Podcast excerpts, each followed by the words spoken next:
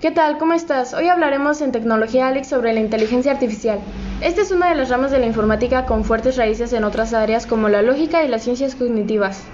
Como veremos a continuación, existen muchas definiciones de lo que es inteligencia artificial. Sin embargo, todas ellas coinciden en la necesidad de validar el trabajo mediante programas. Simón, uno de los padres de la IA, afirma en uno de sus artículos de 1995 que el momento de la verdad es un programa en ejecución, pero las definiciones difieren en las características o propiedades que estos programas deben satisfacer.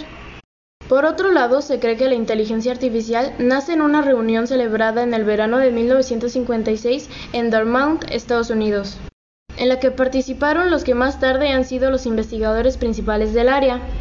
Para la preparación de la reunión, J. McCarthy, N. Minsky, N. Rochester y C. Shannon redactaron una propuesta en la que se aparece por primera vez el término inteligencia artificial.